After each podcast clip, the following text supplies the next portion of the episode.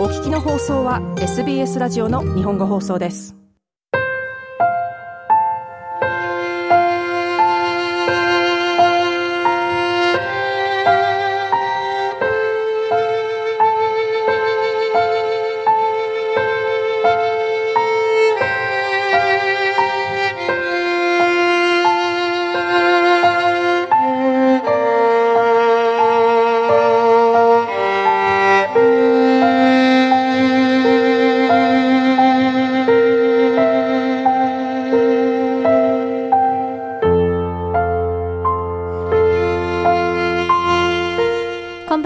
バオペラの時間がやってまいりました。プレゼンターを務めます大竹彩子です。さて、1月もあっという間に終わってしまいそうですが、皆様のお住まいの地域は現在どのような気候でしょうかオーストラリアは広大ですから、夏は夏でも地域によって気温も空模様も随分異なるのではないかと思いますが、シドニーは最近、気温はそうでもないのですが、湿度がかなり高く、ムシムシしております。そんな天気も影響してか、本日はですね、まあ主観にはなりますが、カラッとした曲をご紹介したいと思い、ドニゼッティのオペラ、連帯の娘より、ああ、友よ、なんと楽しい日というアリアを選んでみました。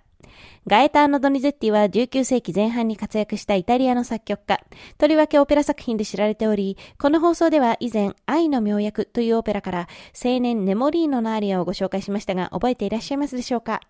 この時代のイタリアではベルカントオペラが全盛期を迎えていたというお話も以前させていただいたかと思いますが、ドニゼッティはこのベルカントオペラの様式を代表する作曲家の一人でもあります。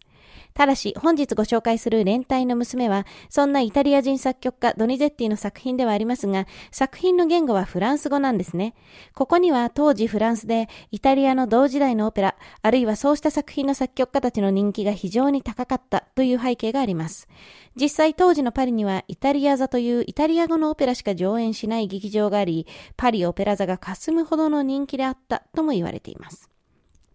そんなこんなで、当時ドニゼッティはイタリアのみならずフランスでも評価が高く、連帯の娘はそんなフランスに向けて書いたオペラ作品のうちの一つ。1940年にパリのオペラコミック座にて初演されました。舞台は19世紀頭のチロル地方。フランス軍に拾われ、連隊の中で育てられた元気いっぱいで男勝りな孤児のマリーが主役です。そしてマリーと密かに惹かれ合っている青年トニオは、彼女とできるだけ一緒に過ごしたい一心で入隊を志願し、連隊の一員としての生活を始めます。しかしその後、マリーが実は由緒正しい貴族の血を引いているということが発覚。両親はすでに亡くなっていたものの、おばである公爵夫人のもとに引き取られ、貴族として再教育を受けることに。トニオと離れ離れになり、大好きな連隊の皆にも会えず、不満でいっぱいのマリー。豪華なドレスを着ておとなしく振る舞うのも性に合わず、騒ぎを起こしてばかり。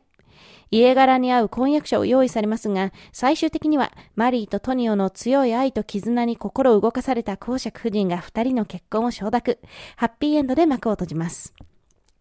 ああ、友よ、なんと楽しい日は、第1幕でテノールの役である青年トニオによって歌われるアリア。入隊が決まり、マリーと一緒の生活を想像しながら、連隊の仲間たちに向かって、友よ、なんて素晴らしい日なんだろう、と幸せいっぱいに歌います。音楽的にはですね、前奏からもうリズムもメロディーも紅葉を抑えられない流行る気持ちで溢れています。歌い出してからは途中ロマンチックな表現ももちろん見られますが、基本的にはカラッとした明るさが全開。続いてそこにトニオの相手がマリーであるとはまだ知らない連隊の皆も歌に加わり掛け合いに。自分たちが両思いであることを明かし、マリーとの関係を認めてくださいと懇願するトニオ。彼らの許しを得るといよいよ興奮も最高潮へ。ちなみに、このアリアはとあることでも非常に有名なのですが、それは最後の方に出てくるハイ C、高いドの音の連続です。オペラの超高音といえば、ソプラノの夜の女王のアリアが有名で、こちらはハイ F と呼ばれる音ですが、このハイ C はテノール版夜の女王の音域といえばわかりやすいでしょうか。歌える人も限られていますし、コンサートやオーディションなどで輝かしい高音を持ったテノールの勝負曲にもなっております。では、本日お聴きいただく演奏は、現在もオペラ界で大活躍のファンディエゴ・フローレスの歌唱で、リッカルド・フリッツァ指揮、ミラノ・ジュゼッペ・ヴェルディ管弦楽団及びコーラスによるもの。フローレスはまさにこの役にうってつけのテノールではないでしょうか。